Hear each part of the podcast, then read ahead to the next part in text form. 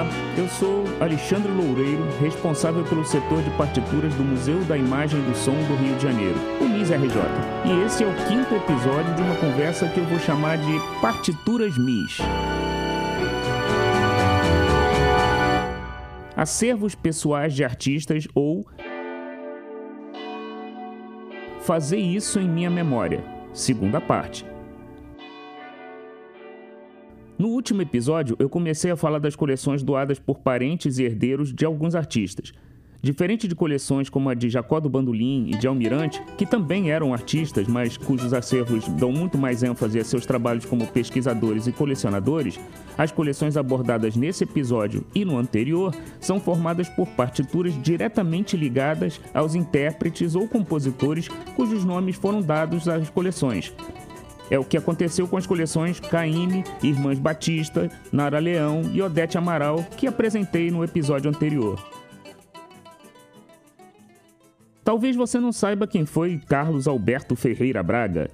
Quando ainda era estudante de arquitetura e já envolvido com a música popular, adotou o pseudônimo de João de Barro, o pássaro arquiteto, para não desagradar seu pai, que não via com bons olhos o nome da família em ambiente não muito decente para os costumes da época. Com esse nome, formou o Bando dos Tangarás com Noel Rosa, Alvinho e Almirante. Ainda não associou o nome à pessoa? E se eu dissesse que esse mesmo rapaz ficou conhecido depois como Braguinha? Autor de 420 músicas, é um dos compositores mais prolíficos e longevos que o país já teve. Viveu até poucos meses antes de completar 100 anos de vida. Seu acervo foi doado ao MIS por sua filha Maria Cecília e meu setor ganhou com isso 150 partituras de alguns de seus grandes sucessos, como Pirata da Perna de Pau, Chiquita Bacana, Touradas em Madrid, Balancê, Carinhoso, As Pastorinhas, Yes, Nós Temos Bananas e mais algumas centenas de sucessos. Se você ainda não sabe do que eu estou falando, eu lhe faço um convite para conhecer o meu país, porque certamente você não é brasileiro. Yeah fazemos bananas, bananas plantar e vender. Banana menina, sem vitamina, banana engorda e faz crescer. E é, nós temos bananas, bananas plantar e vender. Banana menina, sem vitamina, banana engorda e faz crescer.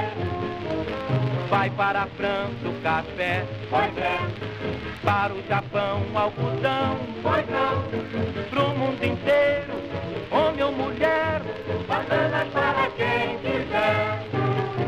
E é, nós temos bananas. Bananas para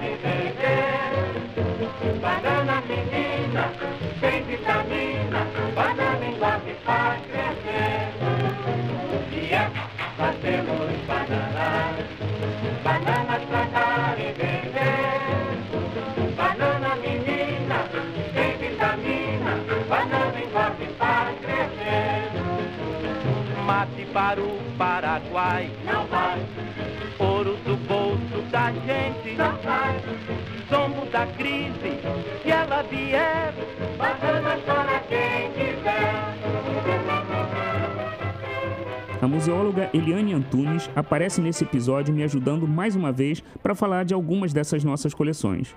Se tem um músico que conseguiu expressar a brejeirice do povo brasileiro em suas músicas, ele se chama Valdir Azevedo, um carioca nascido no bairro do Engenho Novo em 1923. Esse artista genial elevou o cavaquinho de um mero coadjuvante, isto é, de instrumento de acompanhamento, ao patamar de instrumento solo. Tal foi a esmerada técnica que imprimiu em suas composições. A sua forma de tocar influenciou todos os músicos que vieram depois dele. Iniciou tocando flauta, migrou para o bandolim e no cavaquinho encontrou a sua paixão.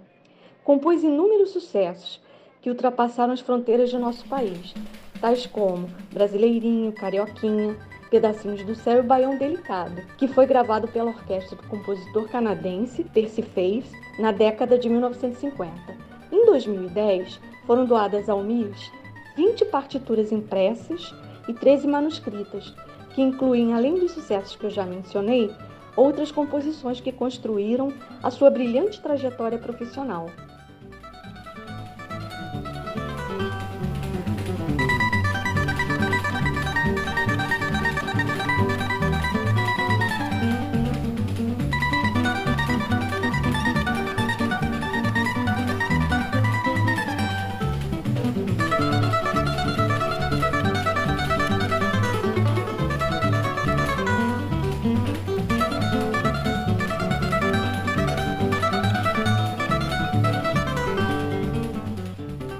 Aconteceu com várias cantoras da era de ouro do rádio, Elisete teve origem pobre e deu muito duro na vida para sustentar a si, aos filhos e a mãe depois que seu pai abandonou a família. Começou a cantar muito pequena, aos seis anos, e dez anos mais tarde, quando conheceu Jacó do Bandolim por intermédio de seu tio, teve sua estreia como cantora na Rádio Guanabara. No entanto, o sucesso financeiro não veio logo. Paralelamente à sua carreira como cantora, Elisete foi babá, cabeleireira, trabalhou em fábrica, no comércio e como taxista, entre outras coisas. A carreira da cantora foi crescendo pouco a pouco, contratada para o elenco de várias rádios, gravando discos e viajando o mundo fazendo shows. Depois de 25 discos de 78 rotações e 3 LPs lançados, Elisete grava o antológico álbum Canção do Amor Demais, tido como o precursor da bossa nova, com músicas de Vinícius de Moraes e Tom Jobim e arranjos deste último, e a primeira participação de João Gilberto fazendo no violão a batida que o tornaria famoso mais tarde.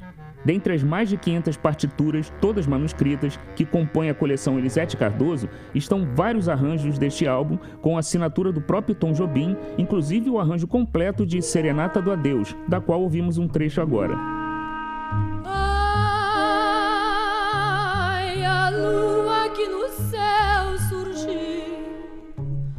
Não é a mesma que te vi nascer dos braços meus.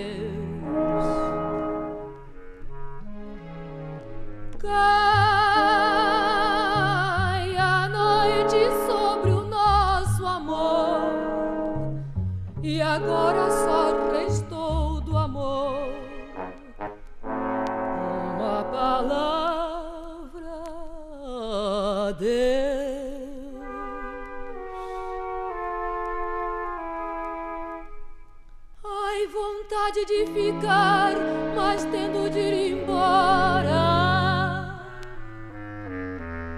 Ai, que amar é se ir morrendo pela vida fora, é refletir na lágrima um momento breve de uma estrela pura cuja luz morreu.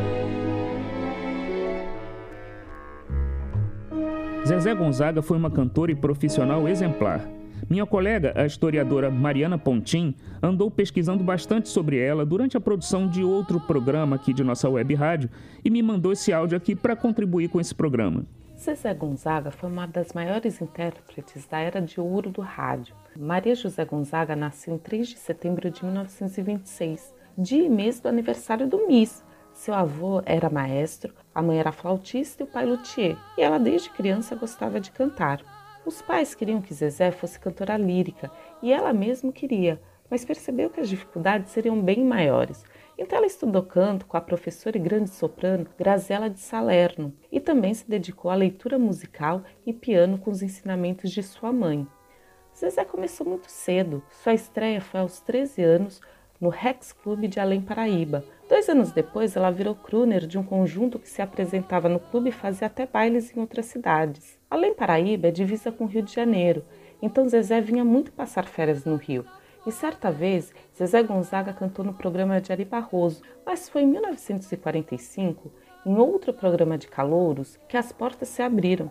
Zezé se apresentou e depois foi convidada a voltar ao programa. Zezé venceu 92 candidatas e foi escolhida para assinar seu primeiro contrato de rádio.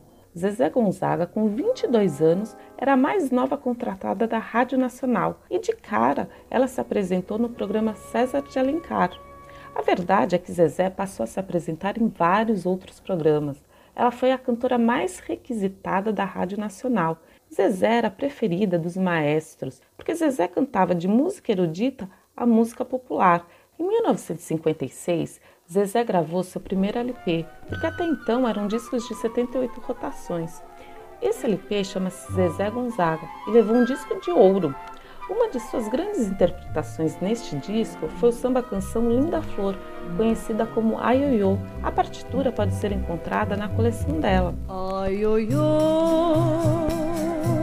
eu nasci pra sofrer,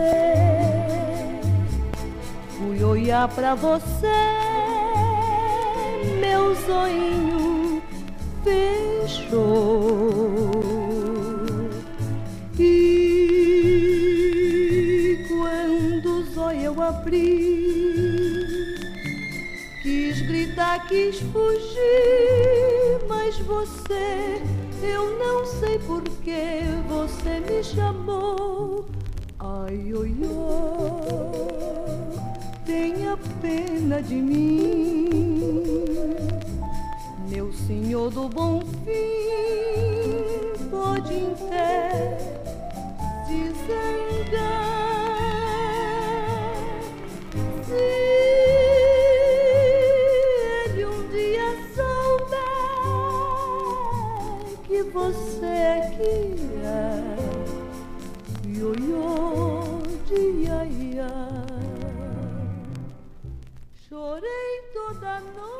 de Oliveira Martins, ou simplesmente Erivelto Martins, foi um dos mais fecundos compositores brasileiros, além de ter atuado como cantor, músico e ator. Seus principais parceiros musicais foram Benedito Lacerda e Davi Nasser criou mais de 40 canções com cada um desses compositores.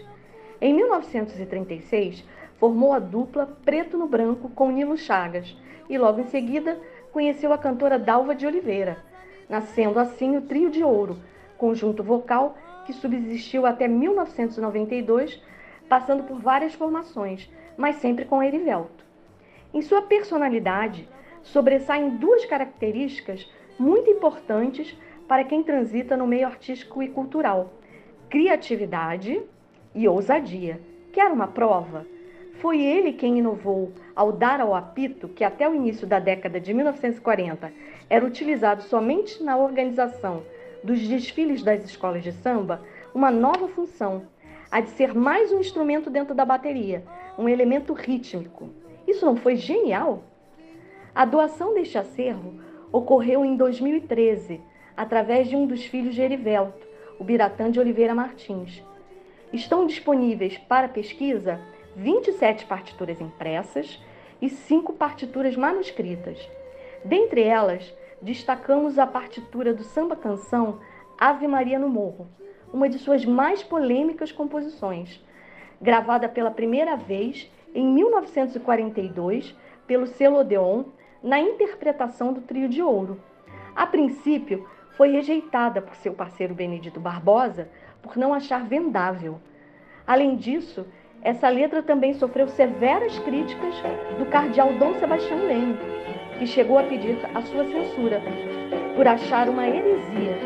A despeito de tudo isso, foi um de seus maiores sucessos e que lhe rendeu muitos lucros. Barracão de zinco, sem telhado, sem pintura lá no morro, barracão é bangalô.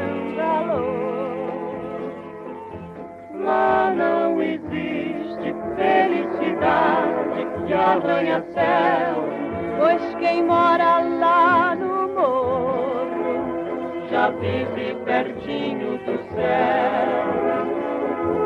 Tem alvorada, tem passarada, alvorecer sinfonia de pardais anunciando o anoitecer e o morro